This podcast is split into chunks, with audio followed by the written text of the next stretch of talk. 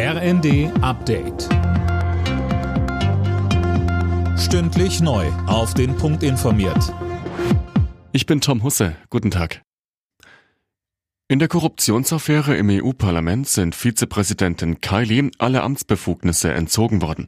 Sie war am Freitag festgenommen worden, wie auch vier weitere Verdächtige. Es geht um den Verdacht der Geldwäsche und Bestechung, möglicherweise durch Katar. Die SPD-Europaabgeordnete Katharina Barley bedauert den Vorfall. Sie sagte in der ARD, wir haben als Europäisches Parlament eine sehr strenge äh, Lobbyregelung. Aber wenn tatsächlich kriminelle Energie im Spiel ist, dann hilft eben auch kein Verhaltenskodex und keine Offenlegungspflichten und so weiter. Dann äh, kann man nur mit den Mitteln äh, des Strafrechts ran, so wie das hier jetzt der Fall ist. Berlin will Kiew mit weiteren Waffenlieferungen unterstützen. Das hat der Bund der Ukraine zugesichert, sagte der ukrainische Botschafter Makeyev der Welt am Sonntag. Dringend benötigt werden demnach weitere Flugabwehrsysteme, Panzerhaubitzen und Flugabwehrpanzer. Seit heute gilt bei der Deutschen Bahn der Winterfahrplan.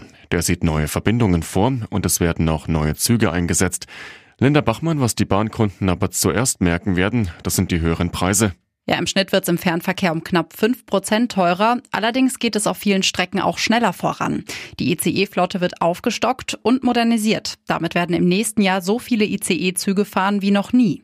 Aber weil auch das Streckennetz modernisiert werden muss, wird nicht alles reibungslos laufen. Allein im nächsten Jahr sind zehn Großbaustellen geplant. Da wird es jeweils für mehrere Wochen Sperrungen und Umleitungen geben.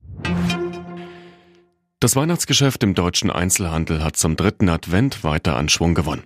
Laut Handelsverband läuft es vor allem bei Lebensmittelhändlern und Bekleidungsgeschäften gut. Drei von vier Unternehmen sind mit dem bisherigen Weihnachtsgeschäft noch nicht zufrieden. Alle Nachrichten auf rnd.de